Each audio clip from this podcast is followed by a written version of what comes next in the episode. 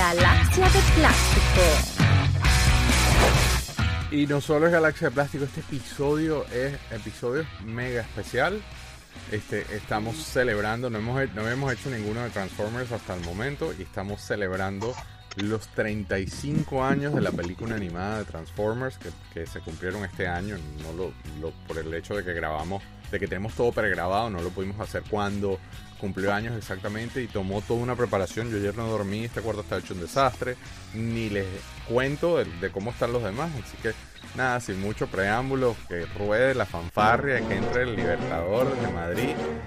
Chamo, robots. Se volvió otra vez un desmadre este show. otra tú vez. te- tú Que- eres que no, hay manera. No, hay, no hay manera de que no. No, no, así no se puede.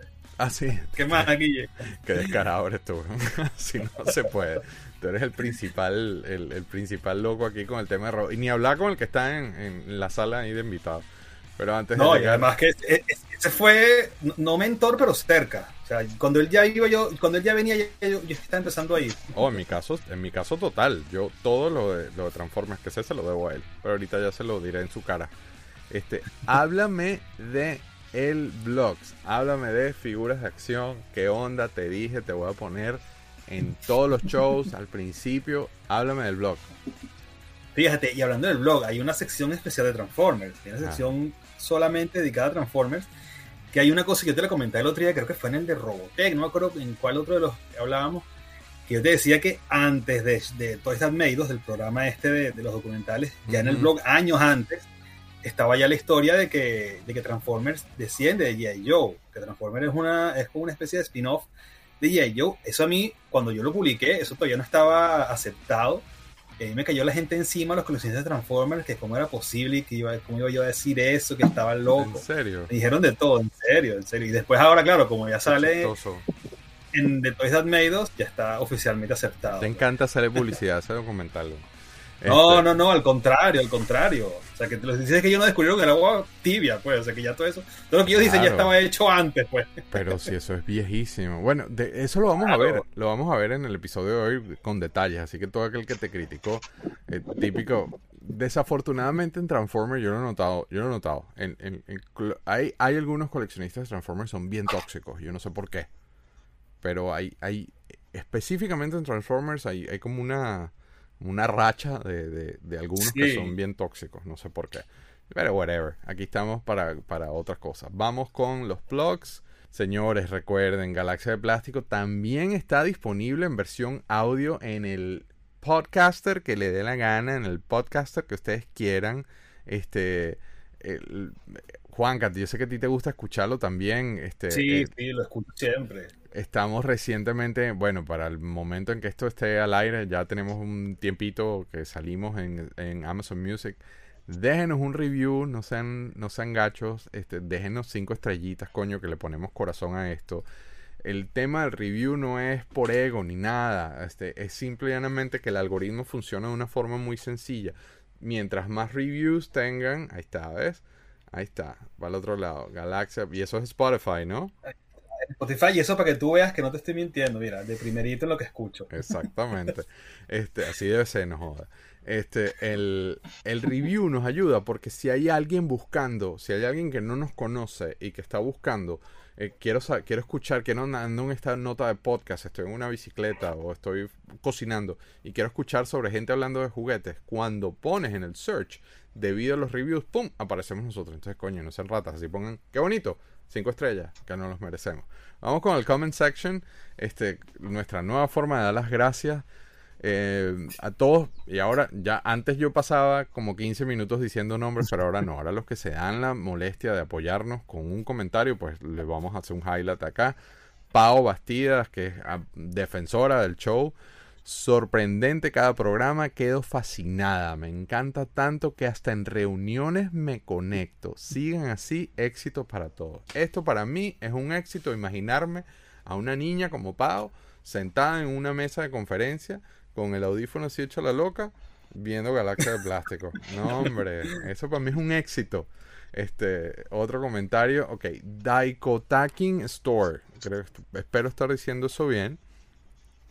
De, no sé si es ella o él o varios, pero en Instagram escribió excelentes episodios amigos en, el- en los de Motu. Saludos desde Lima, Perú, al cual a Perú le tenemos un cariño inmenso. La mitad de mi equipo de producción en, mi vida real son peruanos. Mi director de fotografía es peruano. Este, Luis, el que hace el color, el que, el que embellece todo lo que hacemos es peruano. Leca, editores. Tenemos un gentío peruano. Nosotros tenemos mucho cariño con Perú. Pero esta misma gente en Facebook hizo un share del episodio de Moto y puso excelente revisado las ocho primeras figuras de Moto Vintage con el gran invitado Moto Papito, por supuesto, Papito. mencionando al Daddy, Wilson. al Daddy Yankee. Muchísimas gracias, Daiko Taikin Store, creo que, creo que es así. Este, muchísimas gracias porque es doble, o sea, nos dio un, un- un plug doble. Este, vamos con el siguiente, estoy así en chingas porque esto, esto dura. Aquí está el Pedro Nieves. Saludo Guillermo, gran cierre para los primeros ocho de Motu, pendiente en futuro. Este me tiene loco con lo que hagamos vehículos. man. Me tiene pero loco, me tiene cosido. me traigo yo los vehículos. Mira, pero por lo menos una vez a la semana me manda un mensaje, Epa, los vehículos de Motu. Este, gracias por mencionarme, solo que esta vez me dijiste que era agarrado. Ah, como, como yo mencioné que estoy tratando de hacerle un canje, pero ese bicho es más agarrado. Para nada, estamos pendientes para negociar. Un gran saludo a Pedro. Este, Carlos Paredes, excelente programa, como siempre, felicitaciones. Disfruté mucho esta serie de tres episodios. Estos son comentarios de Motu. Que viva Motu, que viva Galaxia de Plástico. Que viva... Gracias, Carlos. Que viva Carlos Paredes por escribirnos. De verdad que esto ayuda muchísimo. Nos llena mucho de ánimos a seguir. Luis Ángel Quintero. Ojalá hagan las demás figuras en esta dinámica. Saludos.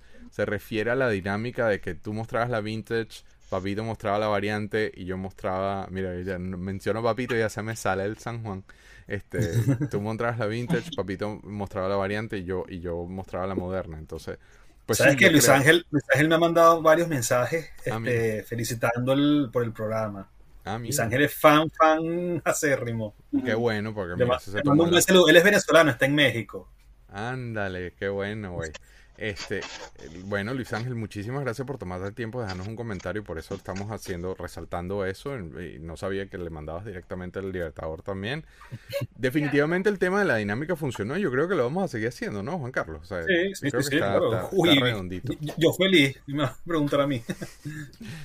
Próximo comentario, David Alemán, súper increíble toda la miniserie sobre Motu, sin haber sido yo quien lo solicitó, súper complacido con toda la información recibida, gracias, hashtag Galaxia de Plástico. A David se lo olvidó que él fue el que pidió estos episodios. Gracias David. Este, Solange La Paz, he visto todo, mira, a mí me fascinó este comentario, he visto todos los episodios y me encanta tu programa.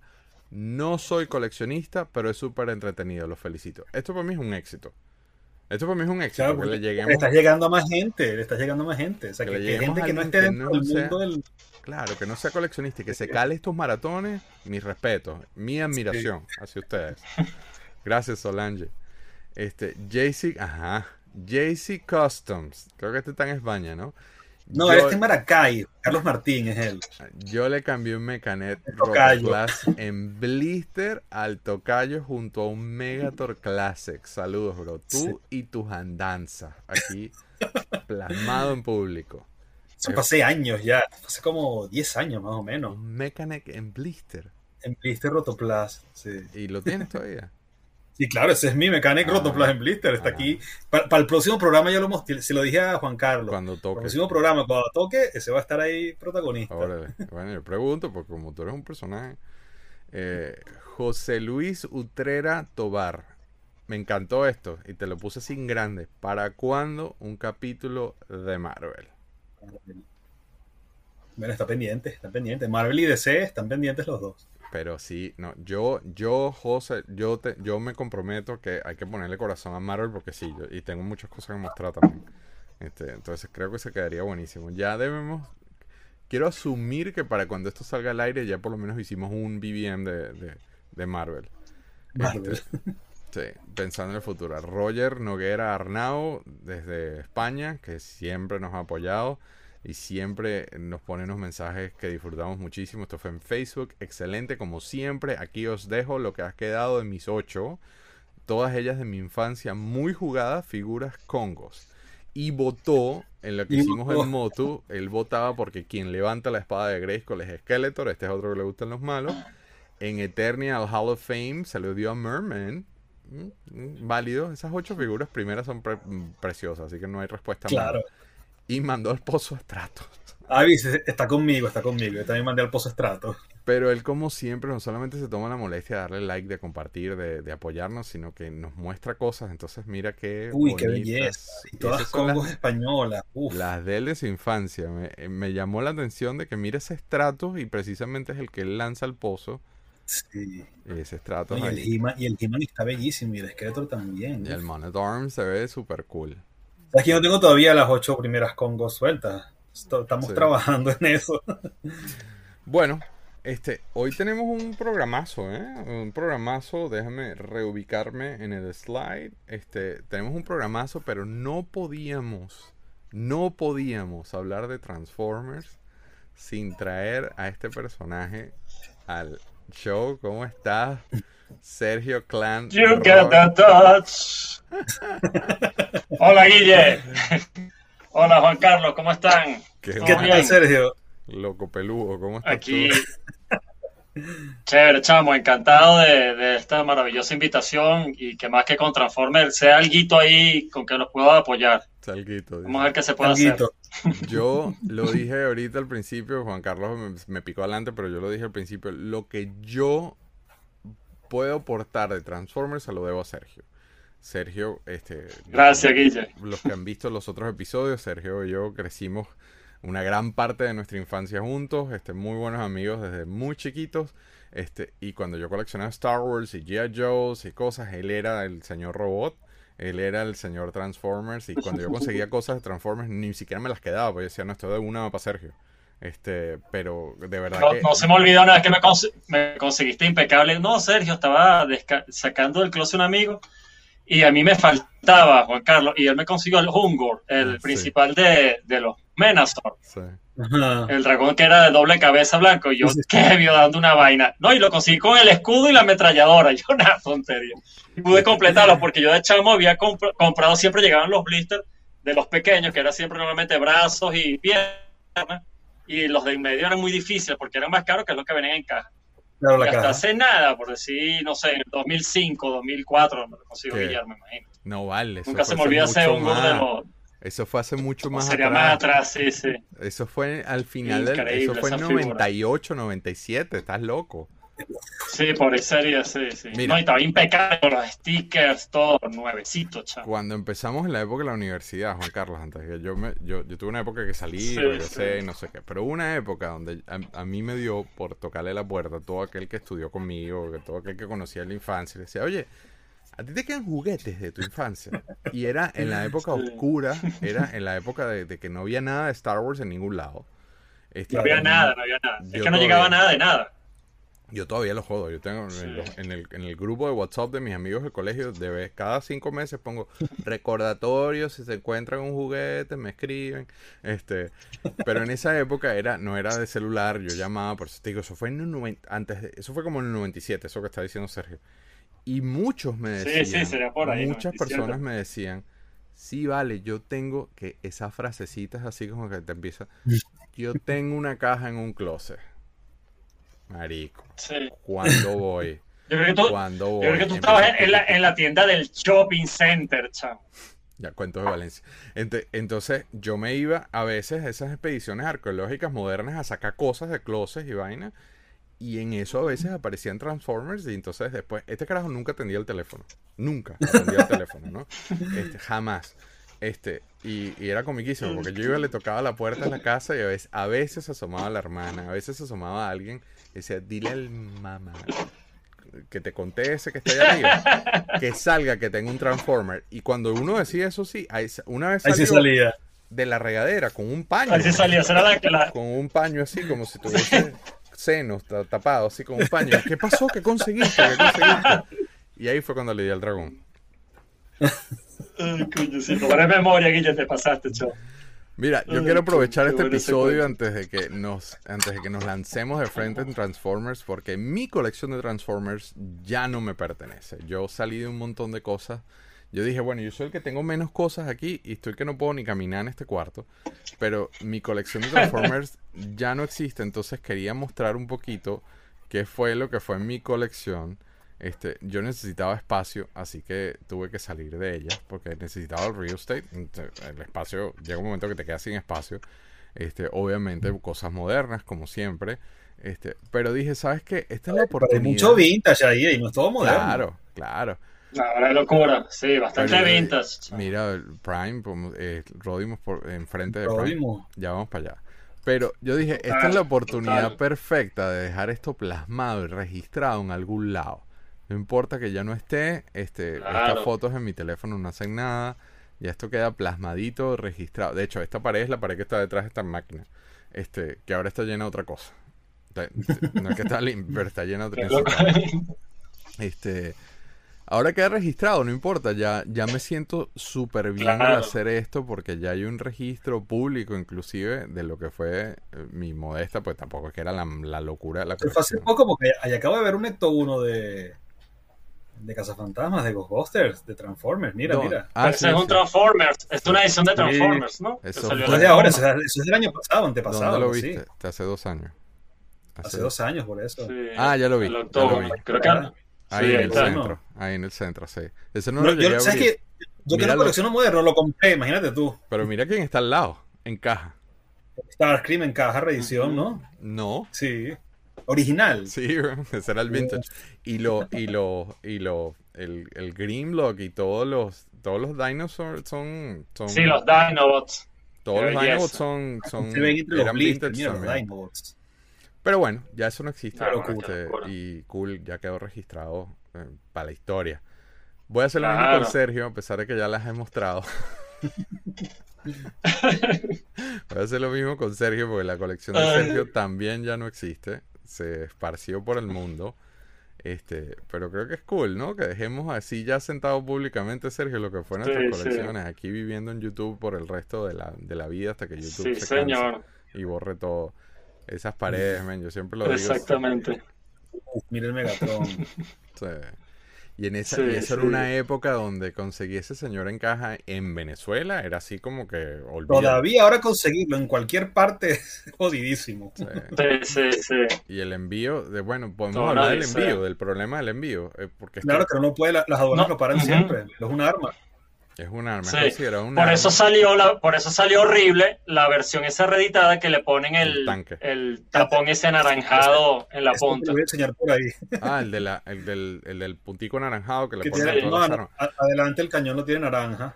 Este, este Pero, personaje y lo peor, es un Sí. problemón para comprarlo y para venderlo eh, en, en- a nivel No. mundial porque no Eh, pasa eh, por los escáneres. es imposible enviarlo y sí, sí, imposible, es imposible. Te, te multan, acá hay estados donde te multan inclusive si lo, sí, si sí, lo sí, sí.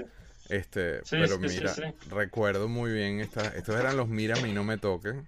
Este, Sergio era bien particular con su Sí, y por Mira la supuesto esa estatua, me acuerdo cuando tú sacaste esa la estatua y todo. estatua. Pero bueno, y como siempre hay gente con mal gusto y él también tenía Los GoBots. Este, ¿Cuándo me hace un programa de Gobots?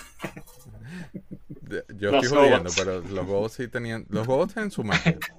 Los GoBots, o sea, tú sabes que los Claro, es que ellos fueron prácticamente unos... pre- Tú Sí, sabes que sí, los colores sí. son Es que invertidos. esto fue una. One y, y, y ¿cómo? Mira, aquí, aquí los veo. Si te pones a ver son los colores de, de Prime. Mira, son los de colores de. Prime y de Megatron invertidos. Sí. Sí, sí, tuvo mucha locura. Ellos fueron los predecesores de los Transformers. Eso fue un cuento largo también con los Sí, eran unas Es un cuento mamis, largo bro. esa figura. Unas mamis, los Gobots. No, el- lo de Hanna Barbera a mí sí no me gustaron, pero a nivel de, de figuras sí tienen su magia y Sí, tienen pero su Gobots, historia. Gobots, lo que pasa es que Gobots en. Japón tiene pedigrí, porque Gobots es Bandai, es Poppy Bandai, este, o sea, era la competencia de Ayaclón en ese momento. O sea, tienen su. Sí, claro, después uno ve los Gobots, el dibujo animado de los Gobots, y uno piensa que es como un knockoff chimbo de malo A de. mí también me gusta. Gobots, pero esa era otra jodera Sí, que sí, teníamos sí. De, de joven, porque yo decía, esos Gobos eran... Los Gobos eran como que los Transformers mal. Y bueno, pendejadas de nosotros. Vamos de una al show. Este, antes de entrar en la película, en los 35 años, qué bolas que ya tienen 35 años, me hace sentir viejo, 35 años la película, este, aquí me indican en el ronda donde que hay que hablar de los orígenes de Transformers y por qué no empezamos precisamente con eso. Hablemos de los orígenes de Transformers. Y me encantó ese comentario de las críticas que tuviste en el blog, Juan Carlos, porque aquí tenemos un par de cachetadas para eso. Más adelante. Sí, bueno, vamos para allá. Lo que pasa es eso, como no hemos hecho programa de Transformers, creo que hay que hablar un poco de, de qué es Transformers y dónde viene Transformers, pues. O sea, Transformers, creo que lo he mencionado ya, lo hemos hablado en los programas de G.I. Joe. Este, Takara, el primer contacto que tiene Takara con Hasbro es para vender, para producir en Japón los, los G.I. Joe de 12 pulgadas, los de los 60. Y ellos les cambian el nombre, les ponen Combat Joe en Japón, les cambian los ojos, hacen un molde nuevo a la cabeza, le cambian los ojos a los, a los G.I. Joe americanos y los empiezan a vender en Japón. Y como los japoneses, como yo siempre te he dicho, ellos están 10 siglos más adelante, Ujú. ellos no se conforman con simplemente un militar con ropa militar y nada, tienen que robotizarlo. Entonces sale el Henshin Cyborg, que son los mismos, es el mismo molde de G.I. Joe, pero transparente como robot, como cyborg, pero eso, bueno, el nombre te lo dice, el Henshin Cyborg es el cyborg Con el mecanismo por dentro y todo. por dentro, es un- una belleza, una maravilla, o sea, son unos G.I. Joe, pero como tú has visto el Messenger este que se le ven todos los mecanismos, bueno, imagínate un G.I. Joe que por dentro se le ven todos los mecanismos, una belleza. Después los reducen, ¿verdad? Los reducen a 3 y 3 cuartos, que si no me equivoco es la primera, la primera vez que se utiliza esa escala para, la- para las figuras, que después la hace Mego este, en Estados Unidos, después la hace Star Wars, después la hace G.I. Joe, bueno, todo el cuento de los 3 y 3 cuartos. Y sacan lo que es el Microman, que es el mismo Henshin Cyborg, pero más pequeño, más este, reducida la escala, porque le, sacan, le van a sacar cosas, le van a sacar vehículos, le van a sacar un montón de, de accesorios. Y claro, no es lo mismo el espacio en Japón, que es una isla, que los japoneses Muy están reducido. siempre con el espacio reducido, los- a los japoneses no les sobra el espacio. Entonces, claro, del Henshin Cyborg de 12 pulgadas, sacar accesorios era muy difícil. No me la pusiste en el ronda, pero lo tiro aquí improvisado en vivo. Míralo, ahí está, mira, ¿ves? Tal cual. Ese es el Ahí famoso está. Henshin Cyborg. Eso mismo. Que es el GI, en, en sí es el mismo molde del, Al del lado, cuerpo está al lado de Joe. un 12 inch Joe. Sí, tal cual. Y eso después te lo ponen Y más pequeño. más- y no.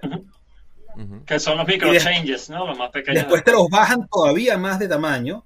Entonces los llaman Inchman, que son los, son de una pulgada. Se llama Inchman porque tienen una pulgada.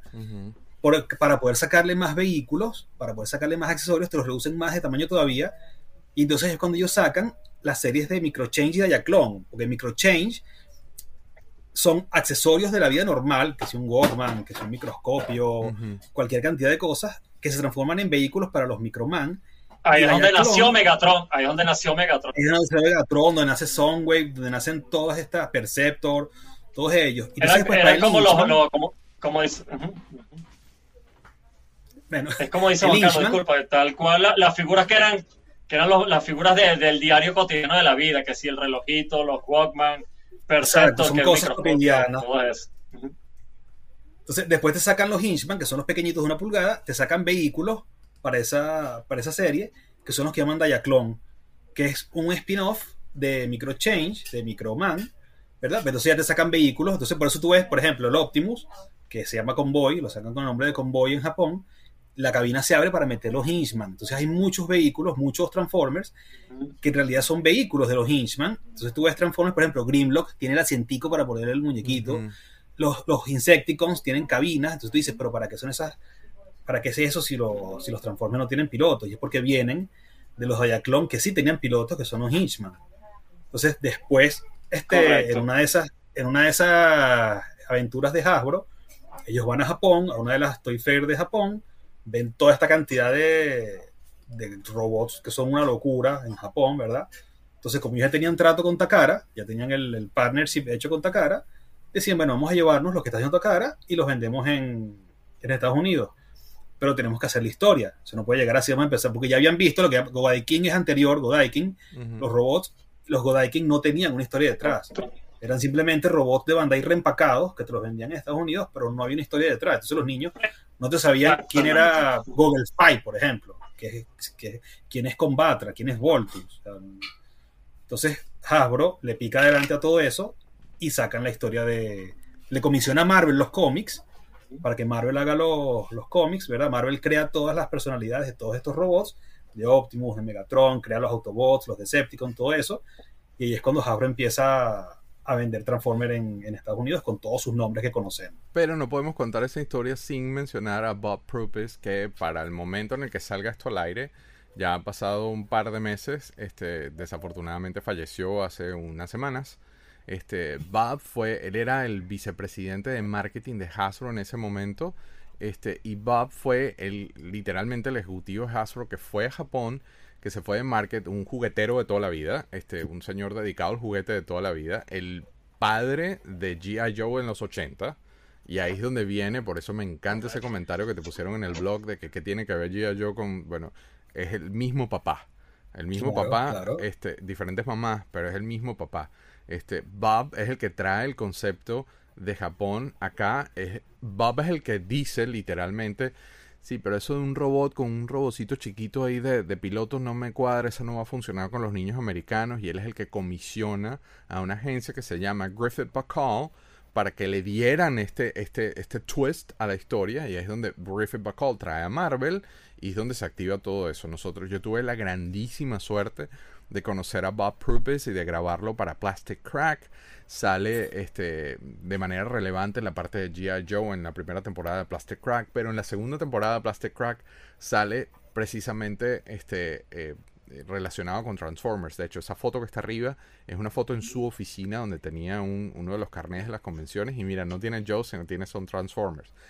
Bob era muy pasional con este tema de G.I. Joe y cuando le hablabas de G.I. Joe se llenaba de orgullo porque fue como que su, su uno de sus highlights de su carrera, pero Increíble. cuando le tocabas el tema de Transformers se le llenaba de vida al cuerpo, se, llenaba, se le llenaba el alma porque de verdad que él fue un, un, un amante de los Transformers desde que llegaron. Él le pareció interesantísima la idea de algo cotidiano que se transformara en cosas. Este, y bueno, desafortunadamente falleció. Nuestras condolencias a su familia. Ya yo le dije, eh, le mandé mi mensaje personal. Aquí está.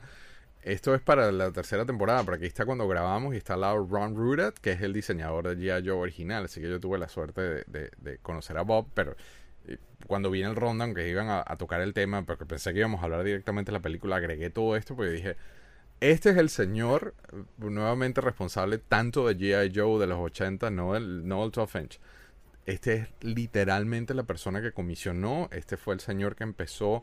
Déjame pongo la foto donde no esté yo mejor para que sea menos. Este, él fue literalmente el que encabezó la reunión que convenció a Hassenfeld de traer a G.I. Joe de regreso. Este fue el señor que se apareció un día y dijo, ¿sabes qué? Nos ha ido muy bien con G.I. Joe. Conseguí, porque palabras sexuales, conseguí unos muñecos en Japón que creo que van a tener, este, van a funcionar. Déjame traer a Griffith Bacall para que lo americanicen el concepto, hagan un dibujo animado, hagan una historieta y repetimos la historia y literalmente nosotros le debemos esta influencia de Transformers a la- con la cual crecimos a este señor. Este, Qué locura. Y, y- y todo lo que ha sido Transformers después, o sea, ese señor no tenía la idea en ese momento del monstruo que estaba creando con Transformers. es O sea, así, Transformers es es- así. Sí, Pero eso, sí. eso nos lleva Fíjate, a generación 1. Dale, Sergio, con todo. correcto. Bueno, este, mm, ¿cómo resumimos Generación 1? Porque cabe No, destacar iba- que Transformer ibas, ibas a hablar de algo y te corté. Ibas a decir algo cuando estaba diciendo lo de Bob Purpose. Ah, no, no, disculpa, claro que eh, entre el trasnocho de preparando el programa que estamos transmitiendo hoy, Guille, fue increíble lo que estás hablando, porque yo anoche encontré un documental súper, súper escondido por ahí, cuando él mismo va, viaja, trae varias figuras, trae un Perceptor, trae varios de Clone Vehículos, y nadie quería montarse en ese tren de Transformers para hacer la historia. Porque decían, no, no, no, no, no, nadie, nadie, todo el mundo echando para atrás. Y él mismo llevó, y cuando sacan ah, casualmente, por eso te diga la referencia, un Megatron, y los que estaban fabricando y diseñando la historia y empiezan a armarlos, quedaron tan enamorados que los tipos dijeron, sí, vamos a darle. Pero llevaron, él, dijo, la única manera de pescar aquí a los historiadores y a los que están, a los, perdón, a los, que están haciendo los guiones y los dibujantes, es entregándoles las figuras para que ellos sientan qué es lo que es transformar lo maravilloso de, de lo perfecto de esta figura. Y ahí fue como los pescaron, porque todo el mundo echaba para atrás el proyecto. Nadie quería meterse ahí, en esa camisa once varas, como que dice. Bueno, yo te adelanto que yo tengo este, la última entrevista que dio él en vida. Y casualmente me cuenta lo que tú estás diciendo y eso va a salir en la segunda temporada de Plastic Crack. Imagínate. Qué increíble, Guillermo. Pero Generation 1, Ujú. let's go. Vamos en acción. Bueno, Generación 1 arrancó en Oh. 1984. Pausa, Y hasta- Ya va, ya va, ya va, ya va. Ya que, ya que mencionamos a G.I. Joe, ya que mencionamos a G.I. Joe y mencionamos a Bob, yo tengo que mostrar lo que tengo aquí en mi cajita. Mira esto. Esto fue en una convención de G.I. Joe, no, no un Hasbot. Este, fue una edición limitada. Es Increíble. básicamente un crossover entre G.I. Joe y otra cachetada a los que te criticaron en el blog. Este, eh, es un crossover entre G.I. Joe, es un Rodimus Joe, digámoslo así. Este, pero no es Ya va, ningún- Guillermo, Guillermo, pero Guillermo, pero tienes toda la razón. En la serie de Generación 1, inclusive yo las tengo grabadas, todas ahí. Rodimos, hay un capítulo de Transformers que se llama Only Humans. Ajá, y con una claro. máquina ellos llegan a convertirse en humanos, que es Rodimus, este, Ultra Magnus, Arcee, este, y no, no, no me, no me acuerdo el otro, el que era el helicóptero verde Triple Change, este, Juan Carlos. Slingshot. Este, bueno, pero es un capítulo especial. No, no, no, el otro, que, que es Springer, Springer. Springer, Bueno, Springer. ellos cuatro se convierten en humanos. Sí, inclusive después de ese capítulo de Only Human, sale el comandante Cobra, Ajá, para que te quedes loco. Exactamente. Es cuando sale el comandante Cobra que co- siempre sale tapado con la máscara y el tipo grita al final, ¡Cobra! Tal cual. Está Eso es increíble. Es- esas figuras no las había visto, Guillermo. Pues te en- cuento que estas figuras fueron No, controversiales. eso- Fueron controversiales en la convención porque No. en, en Hasbot no lo llegaron a poner. Este, eh, No, yo creo que sí las vendieron los, los, los revendedores, pero este, los de G.I. Joe las criticaron y los de Transformers las criticaron, entonces no fueron muy aceptadas, pero ahorita son súper buscadas porque son figuras de convención, es decir, no se hicieron en, en números absurdos. Este, a mí Star sí me pareció, yo, yo caí por ella, ¿eh? O sea, ¿Sabes? me pareció brillante. Es que lo que, su- lo que sucede a veces con los coleccionistas de, de Transformers, de lo que vamos a decirlo de manera de crítica positiva, mucha gente de repente empezó a coleccionar mucho después de la serie de G1 y G1 los atrapó porque una cosa los arrastró a la otra. Pero el que no vio como chamo nosotros la serie clásica no iba a tomar la importancia de esas figuras como uno, ¿entiendes? Como Sí. muchas personas le han dado la importancia que tiene y ahora sí son buscadas porque imagino que después que se llevaron el trancazo que vieron que salen en un capítulo especial de G1 en el 84, el 87, ahí sí las quieren, ¿entiendes? No solo Pero eso, son rarezas que- impresionantes, Hasbro, porque salió... Ha- Hasbro le quitó la licencia a los que hacían la convención y ya Joe-Con no existe, Hasbro no existe y ya esto es literalmente un, un dinosaurio. Esto es una Lo pieza que- en sí, extinción. Lo que salió... Sí, sí, sí, sí, lo que salió, salió y ya ahí quedó. Exactamente. hablando del, del botcon, yo tengo por ahí figuras del botcon. Cuando, cuando, porque tiene un amigo, de hecho en el blog, creo que lo menciono y todo, hay un artículo de un amigo una locura. y él iba todos los años al botcon. Entonces él traía las exclusivas, las traía repetidas. me decía, Juan Carlos, ¿te interesan? Y yo, claro. Claro, como quien dijo que no, quién va a decir que no a eso.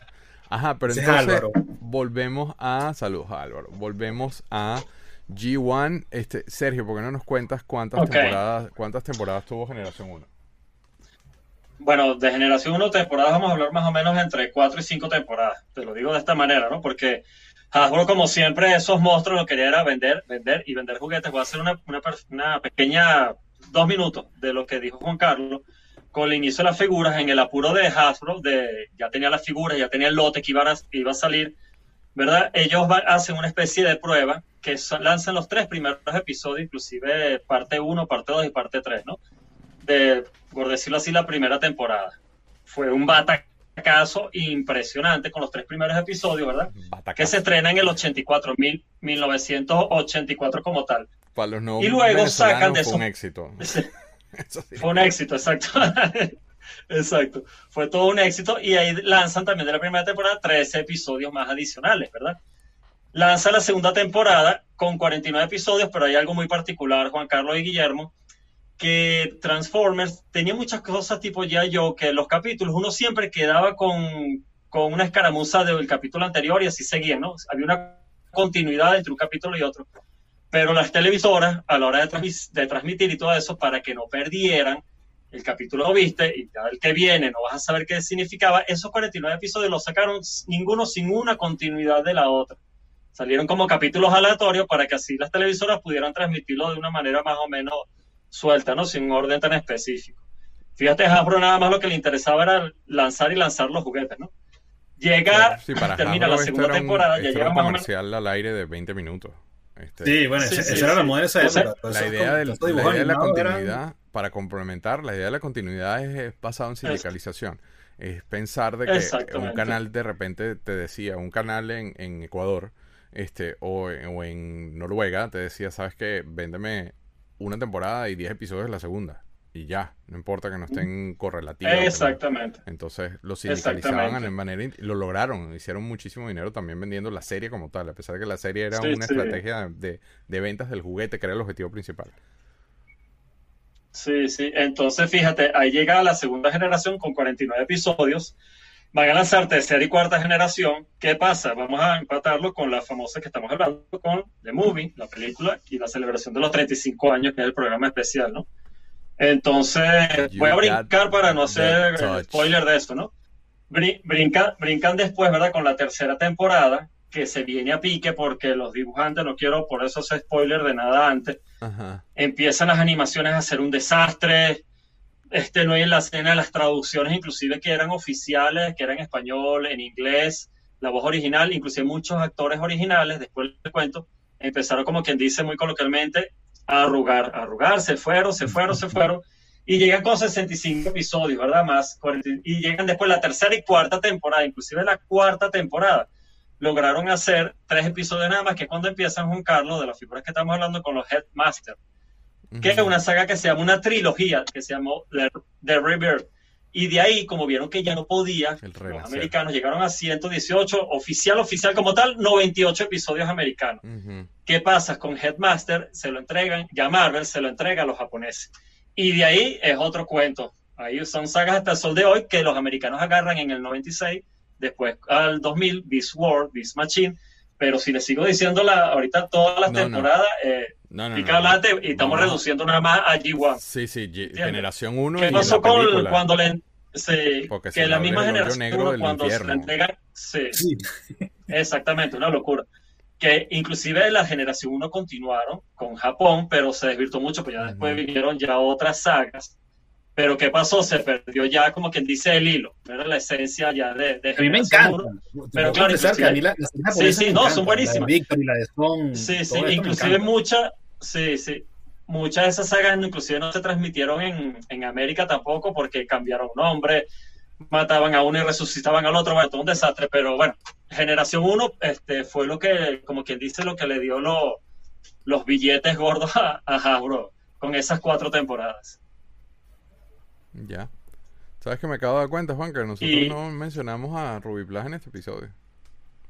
No, bueno, pero es que Ruby Plus hizo muy poco de Transformers. ¿Cuatro, o cinco? Eh, pues, lo, que, lo, que, pasa es que Ruby Plus más que todo lo que hicieron fue, fue minibots, nada más. Ellos se quedaron minibots, hicieron, hicieron, Bumblebee, Cliff Jumper, Windcharger, eh, Brown, Gears, que después me enteré que existía Gears de Ruby Plus y Hofer. la, la, explicación que me dio Mauricio cuando yo le pregunté es que la cantidad de moldes que necesitaban para hacer los Transformers era una locura comparado con claro, Joe. Entonces, además, no, una figura, los minibots son ni siquiera, son pequeñitos. la cantidad inclusive hay muchos re muchas ediciones, y a partir de 1990 en las fábricas, Juan Carlos Guillermo, se desaparecieron muchos moldes y por eso no han podido reeditar cualquier cantidad de figuras.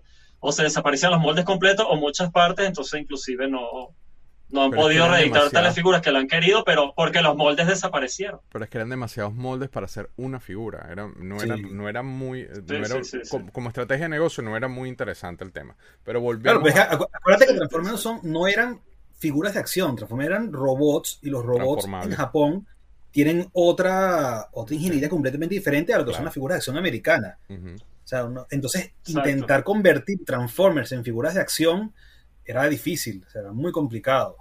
Pero bueno, volvemos a, eh, volviendo al tema, este, Generación 1 se convierte en un éxito, como dijo Sergio en buen meridiano, un batacazo.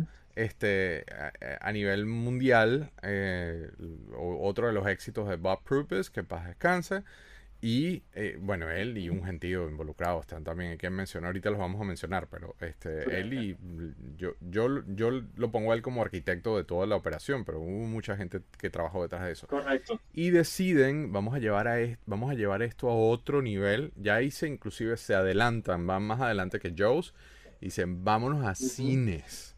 Este, ya no solamente vamos a depender de syndication, vámonos a Cine y hacen, lo cual está cumpliendo 35 años este año, Transformers The Movie. La primera película, no las, no, no, no tiene nada Sí, que no ver Michael con- Bay. No Michael Bay, exactamente. Exacto, exacto. Se Entonces, estrena el 8 de agosto del 1984 y en Japón se estrena el 21 de octubre de 1989. ajá, ¿y dónde se ubica temporalmente en, en- en- si establecemos un timeline con la serie, dónde se ubica la película? Mira, es la, es como quien dice el, la, el, termina segunda temporada y es el enlace para la tercera y cuarta temporada. ¿Qué pasa? La película tiene una doble intención, ¿no? Bueno, vamos a decir una intención única para no adelantarnos.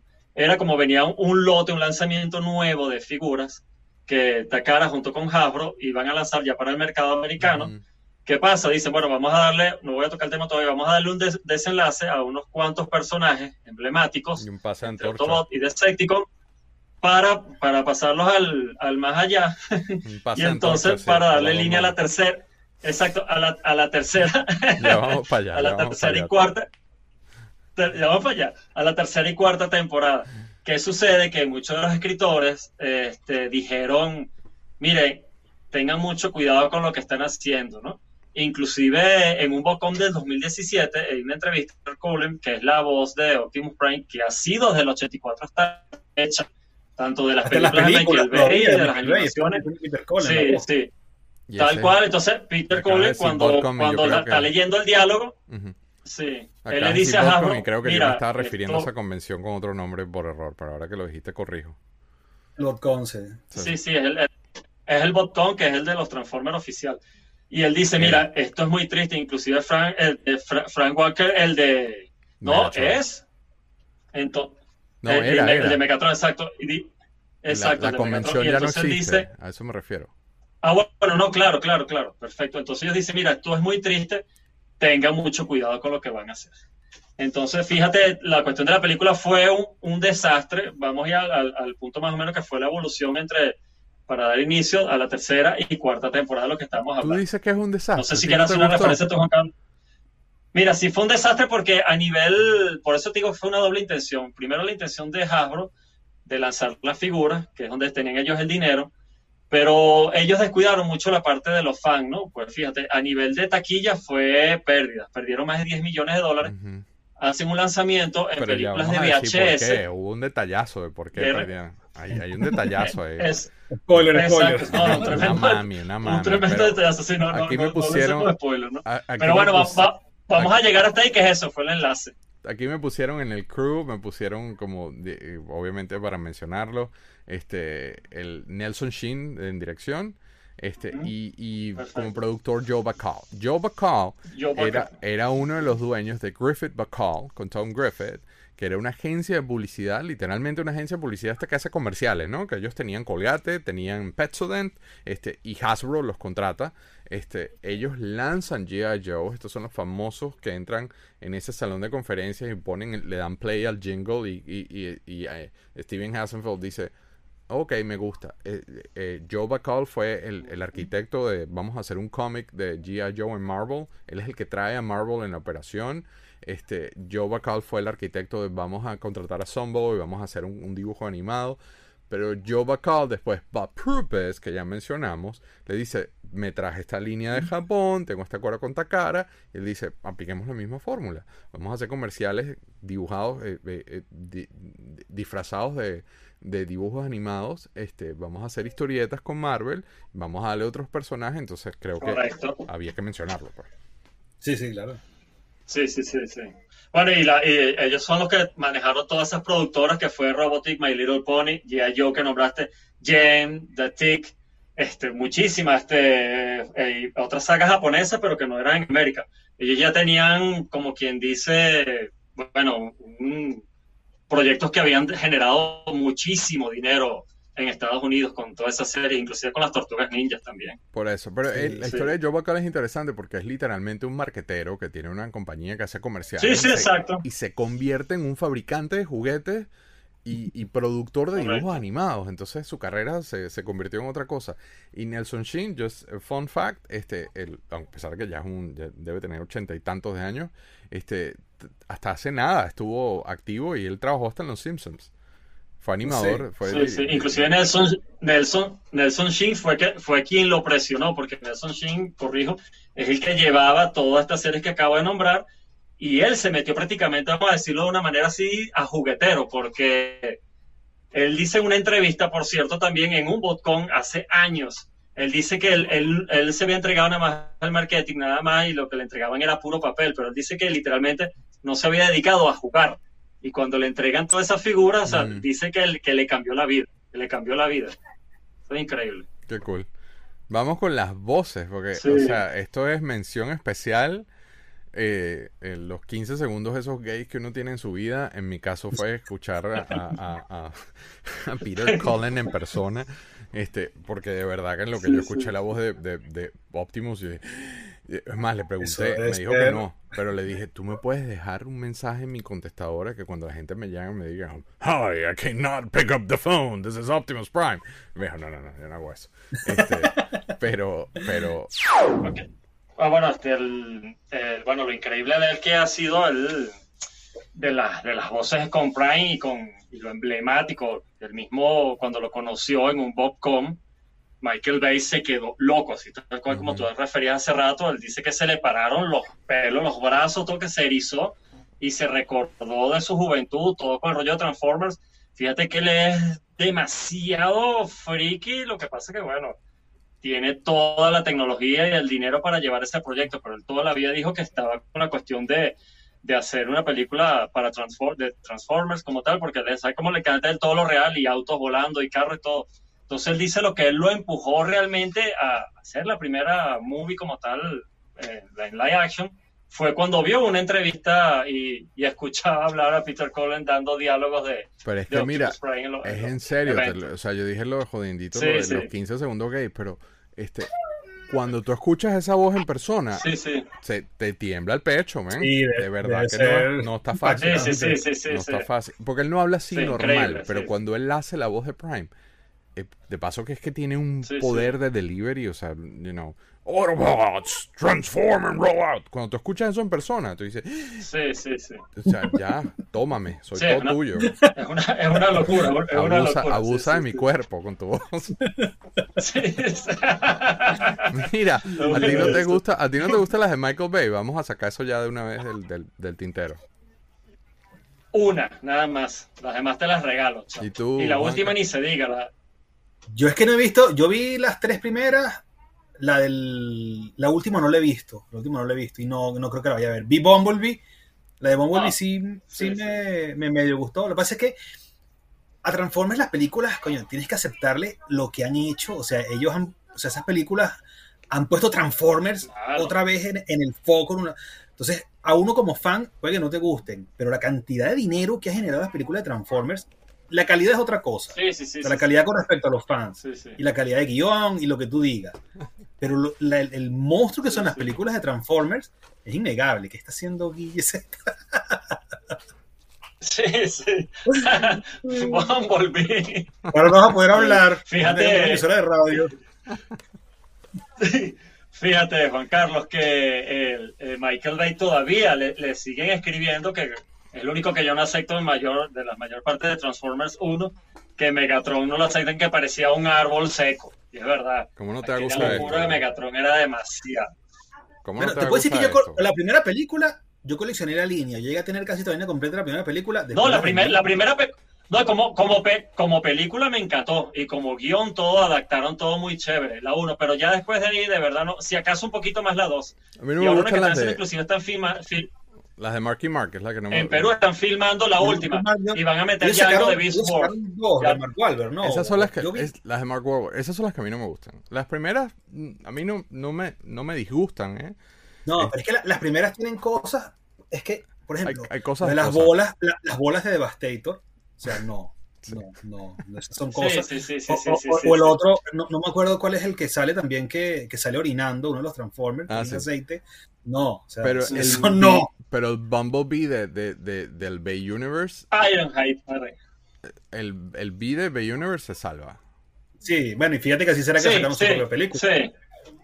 Y es Sí, de las, inclusive, de- y es fíjate que sale- malas, la de Bumblebee. Ujú.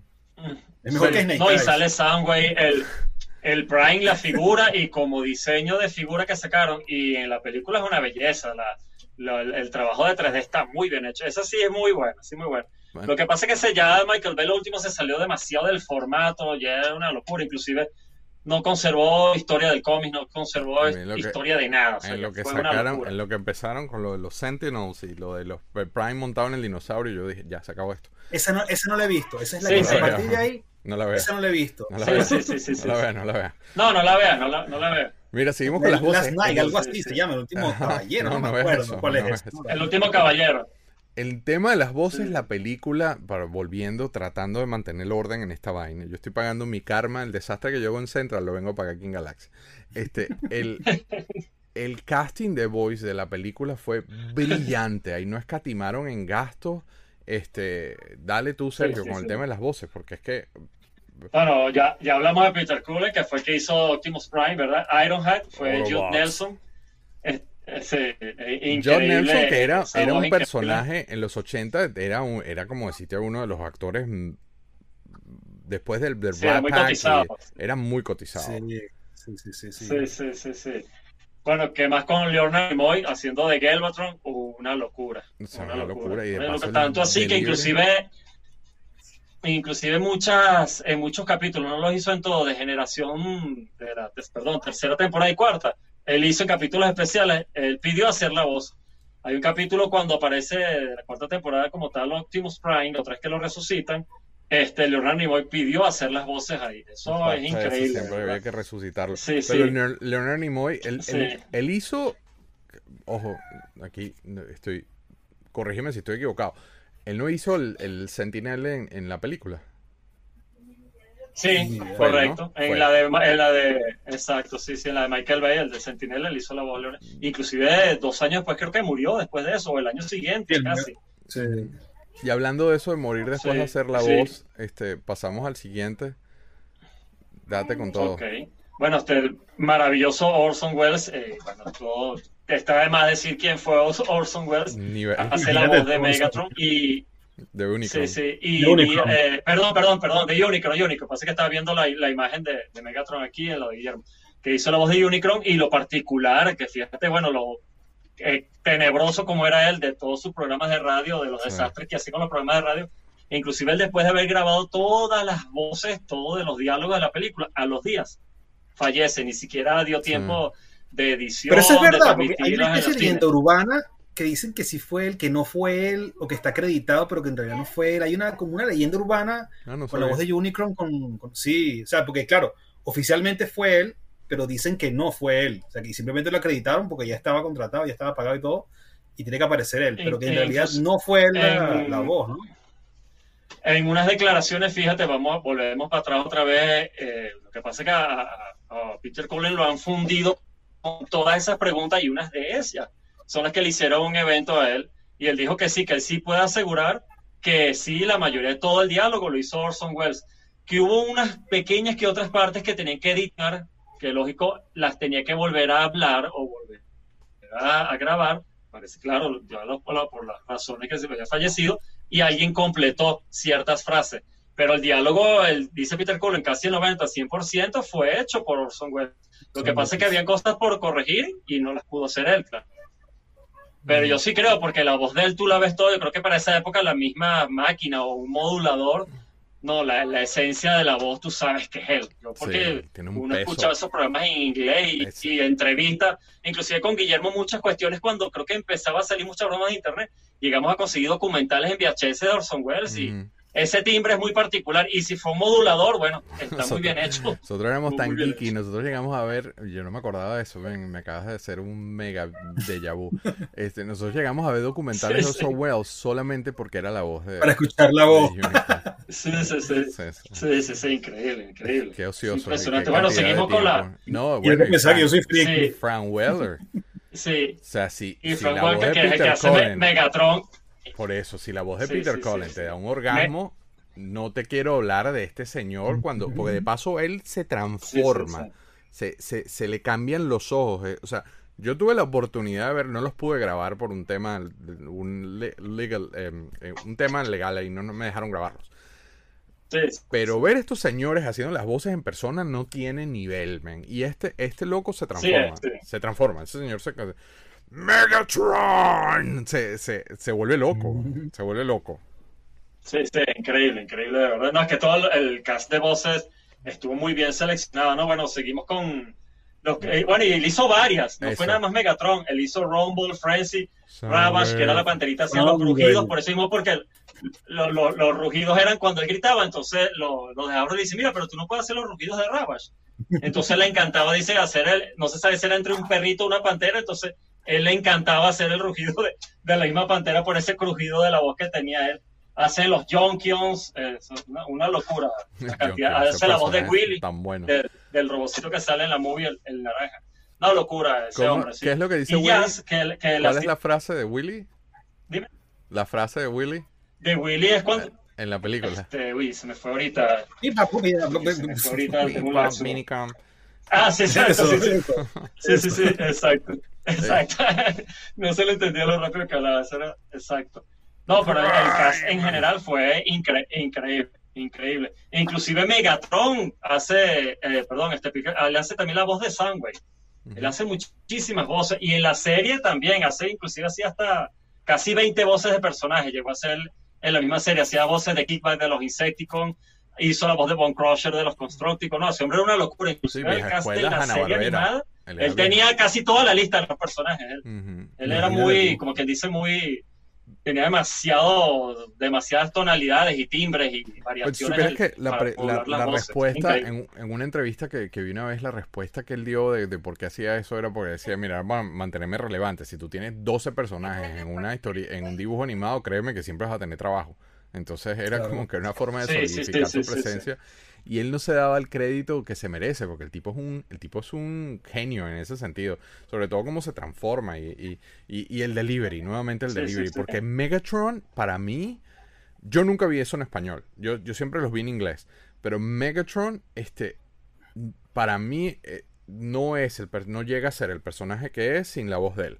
La Claro, voz de él es el claro. que le da Sí, sí, es ese soporte eh, Sí. esencial para, para la actitud y, y la, esa personalidad que uno se Sí, imagina aunque te, aunque te digo algo, tanto para, sí, sí, para G.I. Joe y Transformers, la traducción en el, en el caso del español latino estuvo muy bien seleccionada, ¿viste? Sí, sí. O sea, estuvo muy bien adaptado. O sea, sí se acercaron bastante y conservaron la esencia de la traducción de los gritos, de las tonalidades cuando levantan, bajan la voz. y- Me parece que tuvo, hubo un trabajo de traducción muy bueno ahí. De. Muy bueno.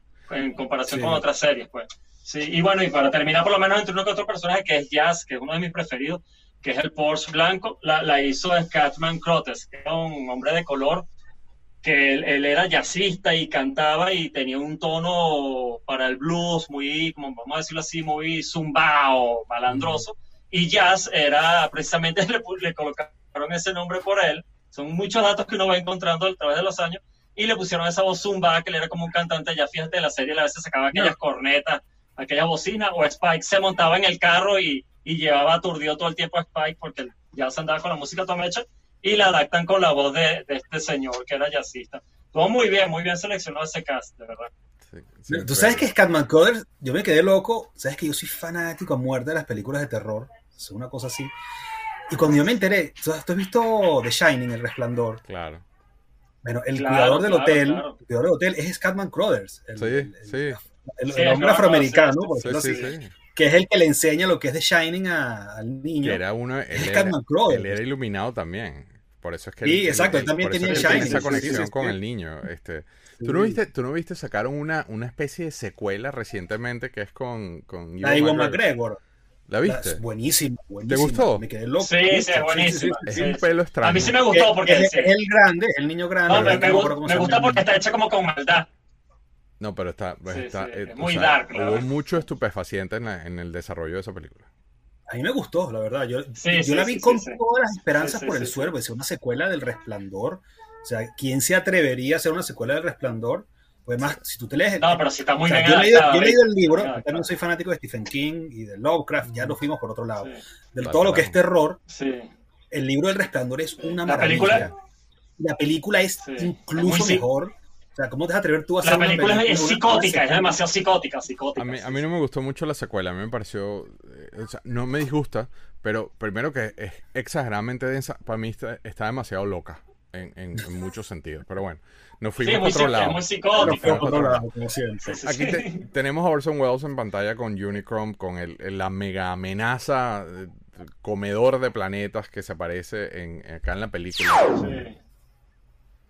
Ok, tú me dijiste que lo cortara ahí por algún motivo que desconozco, entonces yo hice Es lo que correcto, este, de lo que está hablando Guillermo y ahorita Juan Carlos, que era mitad japonés y mitad americana, es, es donde, donde iba a hablar que quería, no lo había nombrado, precisamente para ese inicio que la cinematografía fue de, de este Masatoshi Fukui, creo que lo dije bien, sí, Masatoshi Fukui, que era el que ya había hecho muchas ovas, no series, ovas en participación, todo lo que fue Sailor Moon, La Reina Esmeralda, Yamato, Galaxy Express, Cyborg 0009, Digimon, Getter Go, Dragon Ball, Saint Seiya. Entonces, Geta, Geta. la mayoría de todos esos animadores los metieron ahí justo con, junto con Hasbro, pues, para hacer eh, eh, aquel peliculón, pues, de aquel entonces, pues. Y el, inicio de Unicron, que es lo que estamos hablando, que era el, el llegada a Cybertron, que es su hermano, es un planeta, según los cómics y que sacó Dreamway y, y de los inicios. Él en, en sus maravillosas y desgracias peleas, desastrosas peleas que generaron, él le logra ganar a Unicron y lo, destie- lo destierra al espacio, bueno, más de tierra del espacio, esto es como una locura. Y Primus, que era el hermano, se convierte en Cybertron y él queda desactivado.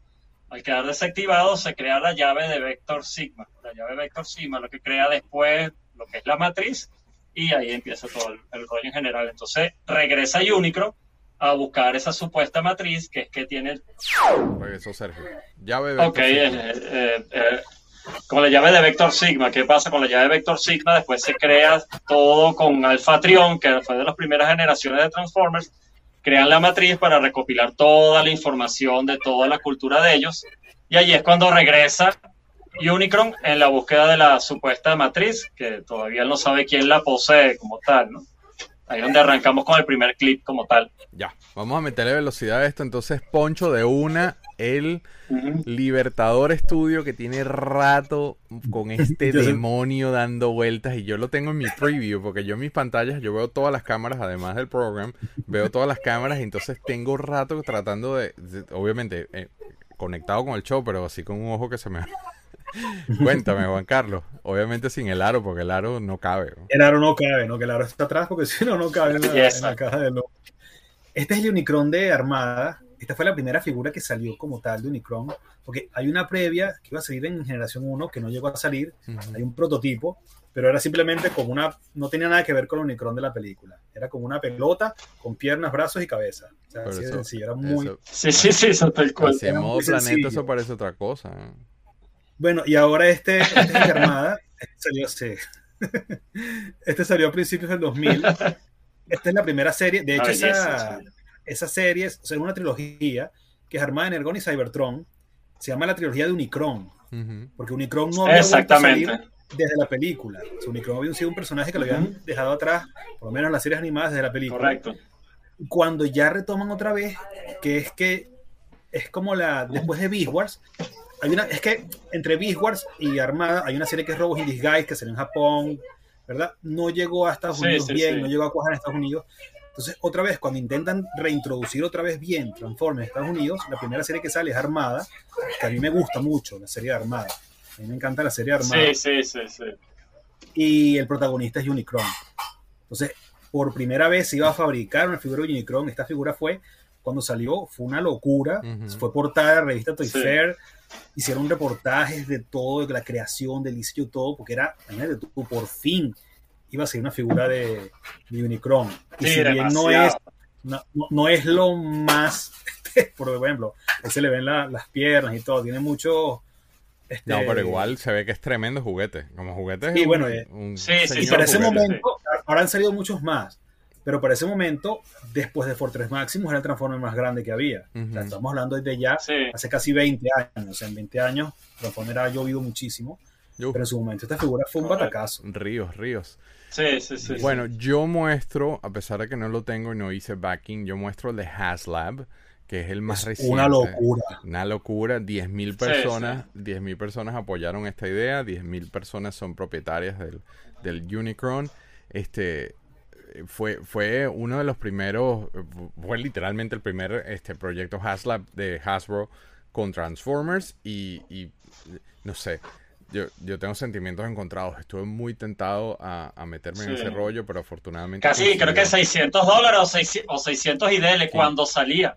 500 y pico, no llegaba a 600. No, y, el, y yo, ¿sabes que Yo no me metí Sí. por una sola razón, el envío. O sea, El envío la, caja es, una la locura. caja es La, gigante. la- la- Esa la caja caja es una locura. La caja es una caja de un, más de televisor de que los años puedo. 80, parece eso. Mira, yo puse Sí, esta sí, foto sí. para ponerlo en refer en solo para tener una una una referencia de tamaño al lado de este el una locura. Mira. O sea, Una imagínate, locura. el, The el Unicorn es como de mi tamaño. Sí. Ah, qué Bueno, increíble. a ponerlo así para que Ah, quede- increíble, increíble. ¿ves? Y es muy parecido al de la película. O sea, ahí sí. Pero Ahí sabes Sí, más la transformación queda perfecto. Pero si el aro Sí, sí. del que tú tienes es mírame y no me toques, este yo no sé por qué, pero ese tiene una pinta de ser más delicado. Este, yo afortunadamente Sí, sí, ya sí, había sí. tomado la decisión de salir de mis Transformers y no caí en eso porque el- lo primero que me pasó, o sea, tú dices lo de la caja y lo de la caja sí es un punto importante, pero lo primero que me pasó a mí es, ¿dónde pongo yo esto? Esa fue la primera pregunta que yo me hice. Entonces, Sí, ¿para sí, sí. va a tener que estar metido en el depósito Pero cosas, por sea, eso, no- compré una cosa tan cara, tan bonita, para Sí, meterla en sí. un depósito, yo no tengo alma con eso. Entonces, Nah. por eso, Sí. por eso no, afortunadamente, bueno, digo afortunadamente no, porque ahorita lo hubiese vendido por dos mil dólares. Pero, Mm. este, pero bueno, vamos al Sí. siguiente, vamos al siguiente clip. Le estoy metiendo ya velocidad, pues ya pisamos la hora, ¿no? El siguiente clip es la llegada del arca. Que cuando anunciaron Haslab, La yo pensé que, yo pensé que el arca iba a ser el proyecto. A mí me sorprendió eso. Pero bueno, El arca salió después, el arca la han sacado. Sí, pero no Que se, así que se Sí, transforma sí. además. de este nivel, pues. Trans. Rod, Hot Rod, uf. Hot Rod. ¿Sabes qué? Esa, esa fue, yo cuando vi la película la Ya. primera vez, eso fue una primera vista. O sea, a mí me encanta Optimus Prime, Sí, pero Hot Rod fue una la cosa. figura es una belleza. Hot Rod. Sí, sí. Dale, No, y la Fer, ¿quién lo evolución dice, de él, después ¿Lo le ponen... le- ¿Lo dices tú? No, no, tú digo habla yo? tú, Juan Carlos, porque tú has hablado de la figura. Habla tú, No, no, no, te vamos a hablar de Hot Rod tú y yo. Nuestro tema personal. Chamo, no puede ser Guillermo que No, después de no, 30 no, años y en no, vas a seguir, chamo. No puede ser, chamo, qué, qué ganas, qué guáramo. Desde que salió esa Chao. película, Juan, desde que salió esa película, yo le he estado sacando la Chao. piedra consecuentemente a Sergio, diciéndole que Nah. Hot Rod es mejor que Prime. Y Sergio cae siempre. Él sabe que lo estoy jodiendo y cae siempre. Yo tengo 35 años diciéndole Hot Rod es mejor que Chamo, Prime. y qué se- intenso. mira, mira cómo se pone. Ay, Hot Rod es mejor. Chao. Chao. Que, bueno, este, vamos, al, vamos al Libertador Studio a ver qué nos tiene, qué nos tiene el bandido este aquí. Mírame eso. Uy, mira, qué chiquitico. Ya lo voy a enfocar mejor, don't worry. Este, dentro de lo posible. Vamos a ver qué, qué tanto da la cámara. Pero chiquitico, pero está muy cool, ¿eh? O sea, no importa. Sí, Es un Micromaster. esa figura es Ese difícil. Ujú. Sí, ese venía. Eso no, eso no lo venden suelto. Mm, Hay, en una de las series, en una de las últimas series de, de Transformers japonés, a cuando Optimus Prime en esa serie lo reviven, se llama Star Convoy. Entonces es una Ujú. nueva reencarnación, por decirlo así, de Optimus, que es una belleza, el robot, el juguete como tal. Sí, o sea, sí, sí. una de las cosas que yo quería cuando empecé a coleccionar Transformers, yo necesitaba ese Star Convoy. O sea, es la maravilla Sí. de Optimus Prime. Y entonces se les ocurrió otra cosa, que el Micromaster que tiene que ver con esa figura es un Hot Rod. Porque, ¿por qué no? Pues. claro. Claro, Sí, pero es que sí, hay- quedó yo creo que hay un tema también con el patrón de colores que, que fue muy bien seleccionado. El, el- el patrón de colores de este, Sí, el sí, diseño sí. de colores de esta figura es, de este personaje en general, es precioso. Bueno, no sé, una déjame- maravilla. déjame, ver si Sí. logro, déjame ver si logro No, y, fíjate, Guillermo, le- eh, yo creo que para mí que a Hot Rod lo basaron lo que es en el fuego, las llamas, porque el mismo diseño, como dices tú, de candela, fuego, y el, y el personaje es un fosforito. La Exacto. verdad que el, el- Mira- el- mira este robot es pa'lante, pa'lante, él no mide nada, no mide nada. Eso era lo que yo tenía, déjame ver si hay otra Qué foto de cerca, este, porque es que a mí siempre me gustó más que Prime, porque Prime era una Bueno, es mami. que, y a mí también. Cuando se ve el de Armada, ¿sabes que en Armada no había un Hot Rod, sino que había, era Hot Shot? Que, era el Ujú. personaje, que era como una mezcla entre Hot Rod y Bumblebee. Sí, yo Y creo sacaron un repaint. Exacto. sacaron un repaint bellísimo, que es el Hot Shot. Pintado con los colores de Sí, Hot Rod. sí, Una maravilla, una maravilla. sí. Bueno. En Sí. Reaction, que sí conservo, yo no vendí mis Reaction por motivos oscuros que, que en algún momento revelaremos. Este, sin embargo, no me ha dado chance, todavía no he comprado unos que salieron hace como dos semanas. Este, salieron unos que, o sea, para mí todas las figuras Reaction son, obviamente son G1, son more than meets the eye, pero Yes. al mismo tiempo son yo los veo, todos los diseños y todo, inclusive el arte, son diseñados basados en la película. Hace poco, este, eh, Sí, Super sí. 7 sacó la versión Reaction de Transformers con un wave única y exclusivamente de la película. Entonces, claro, los pongo de esta forma porque todavía no los he comprado, todavía están disponibles en la página. O sea, no, no fue nada exclusivo ni nada así loco de conseguir. Pero obviamente, ya que estamos mostrando personaje por personaje de cosas este, que tocaba, dije, bueno, ni modo, no, no los he comprado, no los, no me daba chance inclusive de comprarlos y que me llegaran a tiempo para grabar el episodio desde que tomamos la decisión de hacer esto. Así que por eso los muestro de esa forma. Está brutal ese Hot Rod. El, el, Brutal. Ese está bellísimo, chamo. Ahora, la carta es preciosa, pero el, el cartón es precioso. no, y, y ellos- Todo, eso es lo todo, que te iba a decir. Y, y ellos todo, ellos, ellos todo el nivel de detalle, desde el cartón a la figura, todo, todo. Sí. Es una belleza, Guillermo. Sí, sí. Bueno, yo, yo en lo que pueda me meto en ese tema. Lo que pasa es que he tenido otras prioridades este, juguetísticas. Vamos ahora, vamos a revisar nuevamente los enfrentamientos en el arco, que fue una, una masacre loca. bueno, este, vamos para allá otra vez. ¡Pum! Volvimos. Entonces, bueno, te perdiste el final, pero no es que no lo hayas visto nunca, Sergio. Este, de la masacre de- Sí, del claro. arca, ¿no? Y, y- y cuando llega Prime a, a- Sí. Aquí empiezan a salir los personajes locos. Este sale Devastator. Este, eh, pero, pero de una forma que tú dices, no hay como parar a esto. Los Dinobots, el, el Mi Grimlock. Sí, los hacen. Sí, los hicieron más letales todos, más. sí. Pero Pero por los primera vez sí gente, mataban, porque sabes en las- en las comiquitas nunca moría gente, siempre eran enfrentamientos, No, no, bueno, eso es lo que te digo, ¿no? Y, y- y le pegaban disparos y no pasaba nada, pero aquí sí los disparos, bueno, pues viene la orden, aquí donde estábamos hablando que viene la orden de Hasbro que todos esos personajes ya ellos estaban como que dice que no los iban a seguir lanzando había que limpiar la y casa. entonces venía el wave el nuevo ya de- del otro lote. Inclusive todos esos personajes desaparecen en la serie y dejan de producirse también. Por eso es lo que hay ese gran cuestión con los coleccionistas de, de Transformers G1, que todos los personajes como Ironhide, Ratchet, Wheeljack, todo este tipo de vehículos son tan buscados porque la película, se- ellos estuvieron saliendo como 5 o 6 años y después del 86 pararon, pararon. Tanto así fue que después del 90 empezaron a sacar esta serie de Transformers este, segunda generación con otra especie de logo, con las estrellas diferentes, que era el mismo molde, pero los robots eran de otros colores, de otros tonos. pues. sí, Porque la gente estaba como loca, porque eso fue, un, eso fue un desastre haber sacado todos esos robots, tanto de la serie como de producción de figuras, de juguetes como tal. Claro. Sí, Bueno, que- Poncho, que, me Poncho- encanta explicar. Ajá. Sí, Sí, que sí, me encanta explicar eso, Guillermo, en el programa de ustedes, Galaxia Plástico, porque más de una persona estoy seguro que, que a lo mejor va a ver la, ver la película y no entenderá por qué acabaron con estos personajes de esta manera tan radical, pero era un, Porque eran unos simplemente un mensaje de... Porque eran unos mamis. No, los no, no, Decepticons vale, son los no. que de verdad valen la pena. Mira, este, excepto todavía caen estas vainas, en estos comentarios míos, qué, qué chistoso. man. Voy a ponchar el Libertador Estudio a ver qué locura nos trae don Juan Carlos. Sergio, no se te ve la cabeza ahí, ¿eh? Nah, Lleve, lleve, lleve. ajá, aquí estoy, aquí estoy. Ajá, cuéntanos, Juanca. Que se, se Bueno, movió, eso es lo que pero- está diciendo Sergio, que después de que, ¿sabes qué? Cuando termina oficialmente Generación 1 en Estados Unidos, a pesar de que Generación 1 sigue saliendo en Japón, al mismo tiempo que salieron las series japonesas en Correcto. Estados Unidos, en, perdón, en Japón, en Estados Unidos lo que hicieron fue lanzar esto que se llama Generación 2, que ahí, mismo- ahí mismo en el blister lo puedes ver, Ujú. que eran reediciones de algunas figuras que habían sacado antes, pero con otros colores. De hecho, Generación 2 no tiene serie animada. Generación 2, lo único que había eran unos comerciales hechos en Correcto. un CGI muy rudimentario, ¿verdad? Que me imagino yo que les, Sí, les habrá sí. servido de práctica después para, para Beast War y Beast Machines.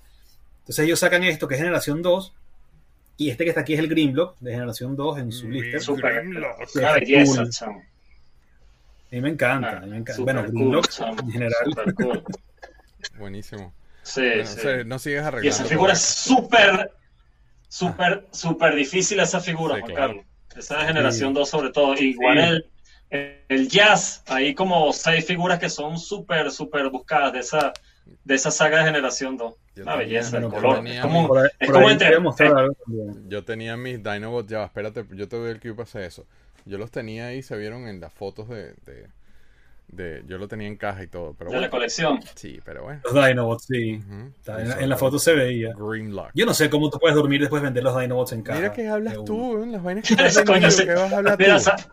En estos días casualmente est- estaba chateando con Guillermo y me manda una foto y, y lo primero que le fue con eso, Guillermo tiene los Dinobots en caja. Y yo, te mato, una locura, una locura. Qué los. Lo vendí bien. Este, bueno, yo muestro una de las figuras atípicas de Reaction porque son muchísimo más grandes. De hecho, la voy a mandar a graduar porque no hay un case de este tamaño. Y obviamente, este, tiene que ser algo más grande de lo común porque es nada más y nada menos que el Devastator. Ah, Este, eh, chamo. Déjame agarrar. Qué buena es esa figura. mira, lo voy a poner en comparación con un 3 3 cuartos. Nah, O sea, es, es- es- este es 4 pulgadas, de hecho. O sea, es inmensa la figura. Ah, no me, increíble, no me cabe, chamo. no me cabe en la caja de luz. Este es la primera de la serie. Nah, es el primer monstruo de la serie que sacan para Reaction. Yo sé que Carlos Verón, I, I know you don't like Reaction, I don't care, man. Nah, I, do. tontería. I like it. Este, a mí me Nah. gusta mucho Seven- esto. Seven siguen sacando reaction de Transformers. O ya pararon también. Siguen. Ese que mostré, ese No, Hot sí, sí, ese Hot sí. Rod. Ay, marico, me muero del miedo. Se no cayó. pasó nada. Ay, No pasó nada. En cámara. A ver. No pasó nada. ¿Ves? Pero ves por qué hay que mandar a graduar las cosas. Y está un punch y todo. No, no le pasó nada. Mira, aguantó. Este, ¿Tú sabes qué pasa? El, el hot rod ese que mostré es eh, salió hace como un mes de, de la Sí. grabación de este episodio. Nah, sí, todavía están sacando eso. Yo aquí me volví loco. Yo traje no, y dígame lo- Ahí salieron, Juan Carlos, unos que me enseñó Guillermo del mismo Prime y Megatron, la versión Voy, voy. en negro, la versión metalizado, la versión. No, no, no. Ahí los tengo, ahí los tengo para mostrarlo, tranquilo. Todas las versiones había vamos, haber. vamos con Grimlock para seguir en la onda que tiene este, aquí Poncho el Plastic Universe Studio. Y este es el Grimlock de Reaction, que me parece precioso. Déjame ver si le puedo hacer un zoomcillo Sí, a la sí. figura como tal. O Yo sea, creo que la verdad es que son como unos Action Masters este, mejorados, ¿sabes? Es que son, o sea, es el, el- No. todo el tema de Reaction es que son como, como que si Kenner hubiese agarrado la licencia en la época de Star Wars y lo hubiesen hecho Claro. así como hicieron No, y, en Star y- Wars. claro, y, y- y ellos conservan como un patrón, ¿no? Como un patrón para todos los tipos de figuras que me parece súper Sí, original de ellos. sí, sí, sí. Para- Claro, para que, todas, patrón, de verdad. para que alguien como Guille compre todas las líneas diferentes para que, porque todas cuadran. Exacto, sí. Pero yo para me voy, arruinarlo. Yo me voy a desatar, sí, porque te agarran y te joden, porque te compran el mismo. Yo me voy a desatar en esta parte porque voy a tratar de mostrar la mayoría de los personajes que salieron en esa secuencia. Y uno de ellos es el favorito, uno de los favoritos de Sergio es Mr. Jazz. Este, esta figura Sí, muy, muy bonita, como diría nuestro amigo Corrado, Sergio. Ah. "Eso- esa figura está bonita. Sí, Este, deja caer la vuelta. ese está bonito, eso yo lo quiero. Eso yo lo quiero. Está, mira, mira qué bonito. Es espectacular. Sí. Y, el- y el cartón. Fíjate que, el mismo atrevimiento con, lo- con los escritores, una de, las de, de- de unas plegarias con Hasbro, que los escritores le dijeron, por favor, no, no, no saques de- del juego a, a Jazz. Y Ujú. Hasbro por eso dejó a Jazz, a Sunstriker y a otro. Imagínate. Bueno, Porque esos personajes igualito hicieron un desastre, pero es una, una belleza. Están buenísimas esas figuras. voy a reducir la cantidad de vueltas para que no sea tan largo, pero mira este que viene y los voy a poner de espalda. El B. Precioso ese B porque más G1 imposible. No, está bellísimo.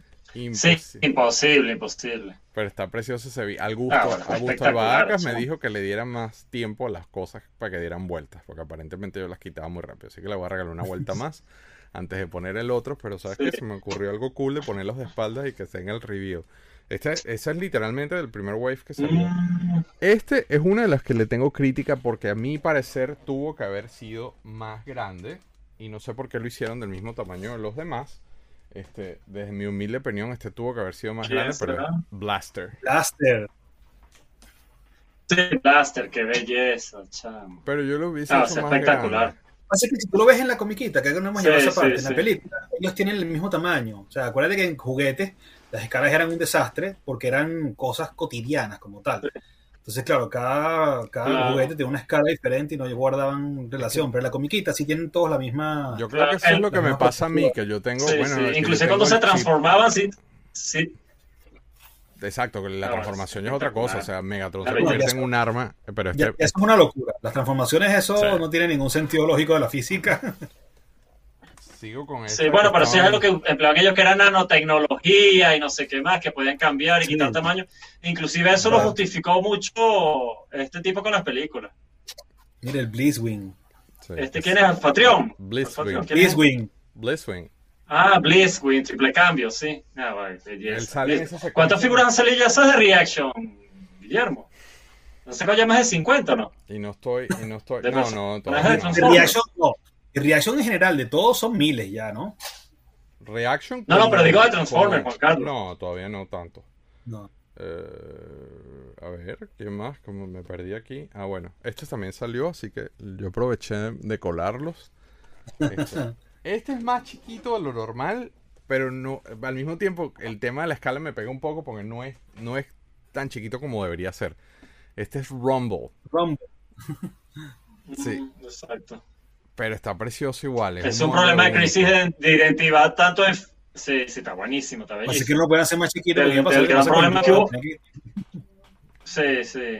No, no iba, no iba a pasar, pues iba a ser muy carero vender un, un muñequito tan pequeño. No, porque esto está de frente. De hecho, el blister dice esto para coleccionistas adultos. Entonces, no puedo mostrar a Rumble sin mostrar a este señor. ¿Ves? Pues te digo que el cuarto está vuelto un desastre. Mira, Soundwave. Precioso. Qué belleza. Este, Soundwave. Ah, Soundwave.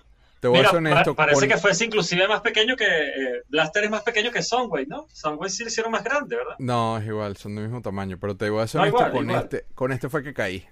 Yo no me iba a meter en esa línea. Ah, imagínate. Yo no me iba a meter en esa línea. En lo No, que vi el chamo. de frente, de cabeza. Creo que me faltan unos más. No, Ah, sí, claro. Este, el cartón recibió su está espectacular. Esto es de, de los de los subteams, como lo llamo yo, de mis favoritos. Y mira, cuando lo vi me, me, me dio una nostalgia haber vendido los vintage. Ron Rudat fue el diseñador de este personaje. Cuento aparte. Uf. ¿Qué tal? Nah, uff, nah, barato. Sharpnel. Qué ¿Sabes que yo los confundo los nombres? O sea, yo sé que son Sharpnel, Kickback y Sí. Bombshell, ¿no? Pero Bombshell. nunca sé cuál es cuál. Sí, sí. ¿Sabías que fue sí. Ron Kickback es el que tiene como una carita que parece una armadura de- medieval. Kickback tiene como una, como una poquita así tipo Massinger, Sí. que es como el, el más líder de todo la cuestión. Bueno, fue en Ron, Ron Rudat, el de, el de G.I. Joe, fue el que diseñó este, al Shrapner uh, Vintage. Y ya- Este, Y ya salieron los tres, Guillermo, salieron los tres No, de esta serie. este nada más este es el único, es el único que ha salido de ella. De esa serie. Entonces, eso ya Claro, nos da el pase a la siguiente escena y la siguiente escena, agárrense, Pero saquen la mía no has nombrado, mía no la has mostrado. What do you mean? Ya va, ya va. Oh, ¿qué pasó contigo? Es verdad, regreso al Libertador. No sé qué pasó ahí, me, me, me desviaste con... Mira, nada más y nada menos. Tuve un salto ahí de ronda, pero estamos en el... Ahora este es el Nah, Libertador tontería, Studio. Devastator. medio palo con lo que están mostrando Juanca. Habla tú, di, habla tú de tus Sí. piezas. Bueno, nada, ese es el Devastator, el G1. Eso es una maravilla de pieza, como decía ¿Cómo se me Guillermo. fue esto? ¿Ves que este rondan? Ya, ya vi qué pasó. Ya viste qué pasó. nada, este es el Devastator G1. Eso es una belleza. eso es una- Lo han reeditado mil veces, eso sí, no, no es una figura. Lo han reeditado en, en bootleg también mucho, pero este es el original, originalito G1 vintage. Sí. Rafael Una Fuentes, belleza. mi amigo, tiene el, el, el third party y es una Ah, bueno, locura. ahí es una, Es una locura. es gigante. Es Es una, una locura, Sí, pero sí, como sí, sí. pieza, como, como pieza, es una locura. Yo no sé cómo Hasbro no, no es más inteligente y, y- y se Es que bueno, los Party, los Party están sacando muchas cosas incluso mejores que las de Hasbro. Mucho, mucho, mucho, mucho mejores. Uf, sí, sí, sí, esos, sí, esos tipos sacan Bueno, cosas más increíbles. Obviamente este se separa en, que- en. En seis, ¿no? Se separa. Los, Sí. ¿Quién? No me acuerdo ni cuántos son. porque Seis, casi nunca seis, los seis. Son seis, son los Constructicons. seis. Dos, Sí. cuatro, seis. Este, cada uno tiene un montón. Los vendían por separado, los vendían en set. Tengo por ahí también el G2. que no, no- no sé de qué íbamos a hablar de G2 y no lo saqué. que es amarillo, generación Menos 2. mal, porque Pero nunca se dijo que íbamos a hablar de G2. Ustedes son unos abusadores. No, por eso. Si no lo hubiera sacado Sí, también, sí, te lo pongo sí. los dos juntos ahí No, pero vuelta. dejen para otro show, dejen para otro show. Hagamos un show de G2 en algún momento. Hay que hacer uno de Transform- Es que hacer uno de Transformers en serio, porque esta es la película solamente. Ah, este no es serio. Esta- ¿En serio? este, este desmadre que estamos haciendo. Indiferentemente, volviendo al tema, el Devastator, esa figura como tal, como juguete, el Devastator es una de las figuras icónicas de la historia del juguete. sí, sí, sí, sí. Sí, sí. Bueno, Fíjate- este, fíjate, este viene de Guillermo, Dia- me-. Este lo había sacado ya antes, esta cara, pero eran muchos colores. O sea, Sí, cada, cada vehículo, uno rojo, uno azul, uno verde, eran de diferentes, uno amarillo, eran todos Hay diferentes un, colores. bootleg, hay un bootleg por ahí chino que, que el- con ese patrón Diaclone que lo consigues aquí en el Dollar Store y viene así con, con esos colores tal cual. Colores locos, sí. Ujú. Es que esta es una figura, yo creo que esta es una de las figuras Sí, más sí. copiadas en la historia de China. Sí, vale. Esto le han sacado mm, plata Sí. hasta los que No, no la- y, hasta y fue lo más emblemático. Yo, yo inclusive de, de, de chamo, muchacho, yo no lo pude tener nunca completo, inclusive cuando yo lo adquirí, Guillermo. Yo me acuerdo. fue porque yo había la versión del Geek Set y, la, y los que vendían los seis en blister solos, ¿no? Y yo nada más logré comprar tres de chamo, tres o cuatro, a la, creo una Argentina, Uruguaya, una juguetería ya en, en Valencia, en Patio Trigal. Argentina, Y la ella los de- traía, pero nunca se... Argentina, la mamá de Y- Paola del y Río, nunca- que en paz descanse. Sí. Y nunca podía traer, oye, que, no- que los vendí suelto, que los vendí suelto. Inclusive cuando la anécdota que lo adquirí fue después de grande, el Scorponok. Me acuerdo que yo vendí la bicicleta y a ella le había llegado el Scorponok. Y yo digo al día siguiente, le, le digo un día, mira, yo vengo en dos días, no, tranquilo. Una tontería, la bicicleta, que el rollo cuando llego allá no estaba, chamo. Lo había vendido otra persona, me dijo, disculpa, me lo vendió una empleada. Chamo, imagínate el, el zafarracho en la casa, ya Y vendió como- la bicicleta, no sé qué, como vendió la Y fue bicicleta, se fue a La pie. primera vez en mi vida, eh, sí, sí, eh, la primera vez en mi vida que yo vi como figura como tal fue en esa juguetería, el Scorponok y el Devastator en Blister. Pero esa señora traía, eso era, eso era una tortura y para esa juguetería, eso era una tortura. Una juguetería preciosa. Increíble. La mamá de una amiga mía que falleció el año pasado. Voy a cambiar. Sí, Cambia, sí. cambia. Yo sé, yo me volví un 8 con, sorry, me volví un 8 con el, con el rundown. Mira qué belleza, man. Este- de este estaba hablando Sergio ahora justamente. Qué belleza, loco. Wow. Yes. ahí. Ah, Qué increíble esa figura, de verdad. Mira, pero se, destac- se desató el Libertador, se desató. Qué Sí, sí, sí. belleza, Este es, un- loco. este es un reissue. Espectacular. Este es el de, que sacaron de Encore, de los de, Ajá. de Takaratomi. Takaratomi. Sí, esto no es de los primeros reissues, esto ya es, bueno, es que ya a estas alturas han sacado tanto que ya ni, ni idea de cuál es el... el, el- Es, es más, Juan, el Car- número del- Juan Carlos, te tengo ahí que te puedo regalar, te- tengo, tengo las instrucciones y el manual completo del Jazz Generación 1 japonés, original del Uf. primerito, para que lo Uf, uf. agregues a esa colección ahí. Ahí lo tengo guardado, no te lo enseño aquí, pero lo tengo guardado. Pero tengo, lo- tengo los manuales originales y dice 1982 de esa figura Uh, tal cual de, de ese jazz japonés. Ahora, Oh, gracias, espectacular, ah, Juan Carlos. Tienes la versión americana y esta es la japonesa. Es la japonesa, pero el americano, que, está- que es el que tú estás hablando ahora, es el G2, es el generación 2. Si lo ves que pone jazz ahí en la rueda y todo. Así que está un poco echado para arriba. Sí, le cambiaban los, le cambiaban, le cambiaban los stickers, pero es la misma figura. Es la misma figura con otro sticker. Y el que está al lado es el Action Master, que es que lo está comentando ahora a. Guillermo, que es muy parecido al de Reaction. Sí. De hecho, mira, voy a poner aquí solo Sí, sí, para que lo veas, porque me llamó mucho la atención, que es muy parecido al de Es Reaction. correcto, es correcto.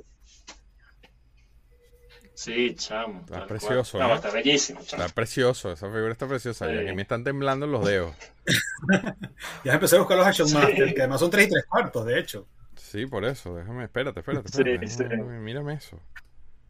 Sí, por- ya veo por qué te brincó el Reaction. Tú deberías comprar Reaction.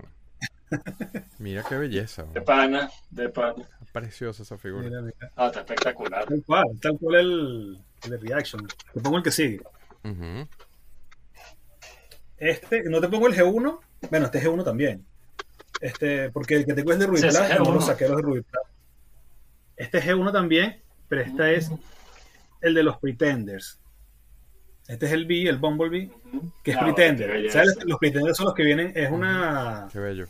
como una carcasa humanoide, por decirlo así, y dentro viene el robot, porque la idea era eso, era, de hecho después, en la, en la serie japonesa, en Master Force, que es la de los Pretenders como tal, la idea es que ellos se transforman, pero se mimetizan completamente con un humano. O sea, la gracia, el, el gimmick del juguete es que el robot se humaniza, pues. Entonces las carcasas de los, de los Autobots son humanas, o sea, son carcasas humanas.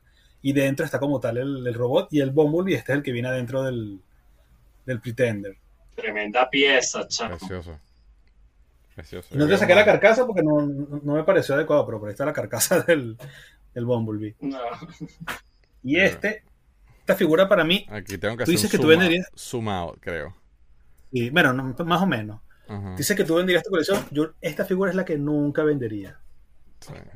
Ah, chamo, no lo sé, por favor. Sí. Y este también aquí, ponérselo aquí, Sí, en la patica.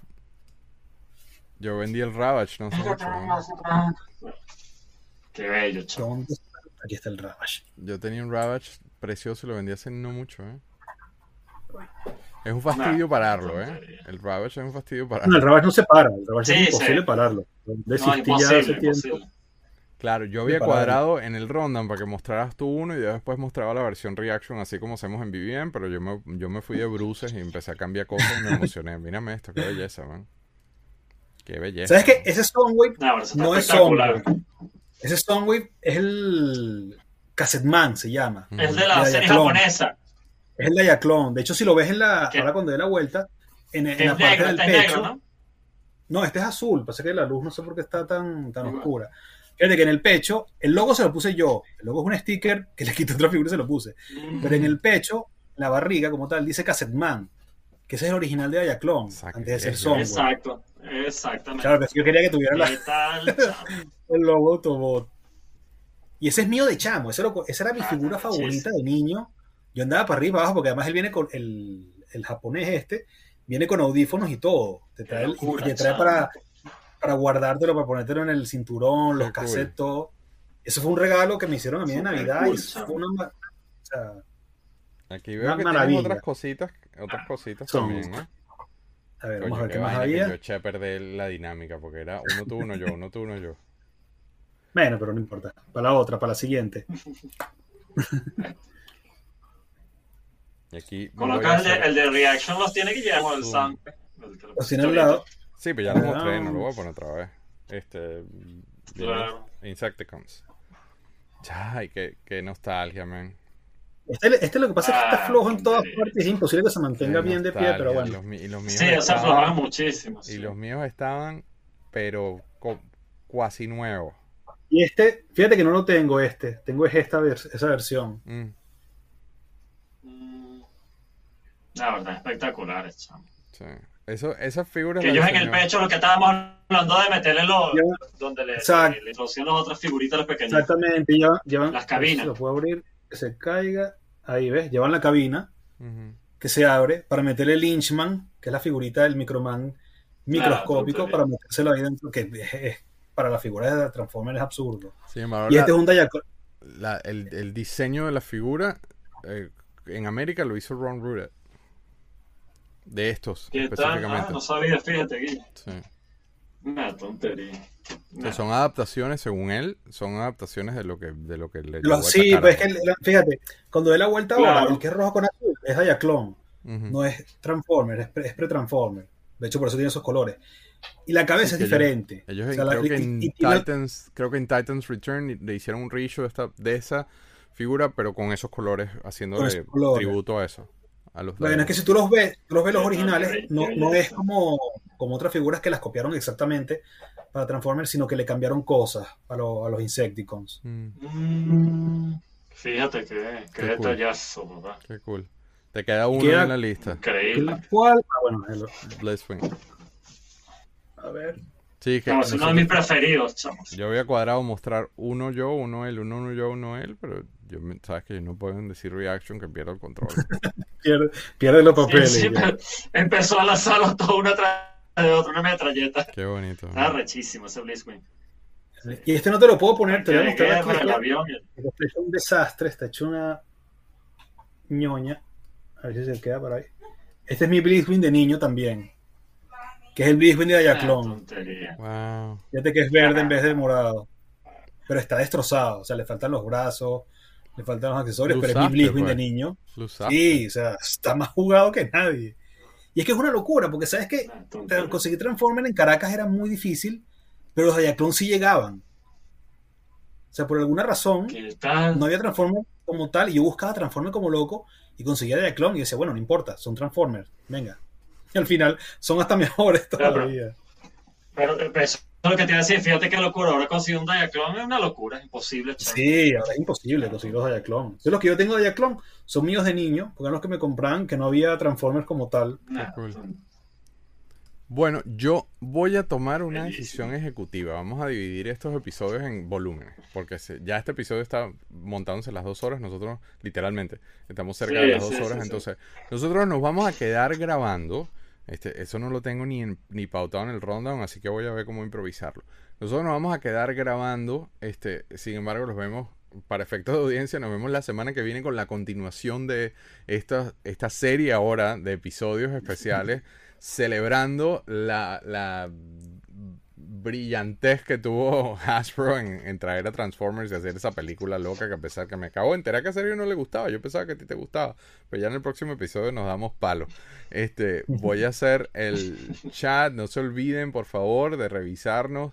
Vean los links abajo, estamos acá en Plastic Chat, coño, vean también, ayuden, apoyen, apoyen, vean esta, esta, esta es una serie, está en inglés, este, pero la hicimos con mucho cariño, la nave nodriza de nosotros es Plastic Crack, está en algunos países disponible en Amazon, también están los links abajo, este, si no está en Amazon en tu país, lo puedes ver a través de Vimeo, no se olviden de dejarnos un review, una estrellita, no sean gachos, no sean ratas, este, déjenos porfa un review, una estrellita en el podcast, en la versión audio, está en la plataforma que sea, en el país que sea. Este, Panamá, le damos muchísimas gracias porque estamos muy bien rankeados en Panamá y eso nos alegra muchísimo. Este, gracias a Juan Carlos y gracias a Sergio, a pesar de que nos vamos a quedar grabando, no vayan a desconectarse. Este, gracias a Juan Carlos y gracias a Sergio por este primer episodio haciéndole tributo a Rodimus Prime. No, mentira. Haciéndole tributo a Transformers este, y su brillantez. Muchísimas gracias a todos y nos vemos la semana que viene. Gracias a ti, Guille. Bye, bye. Bye. Gracias por apoyarnos sintonizando Galaxia de Plástico. Para más información, vayan al Facebook. Estamos como Plastic Universe o en Instagram como Plastic Crack Film.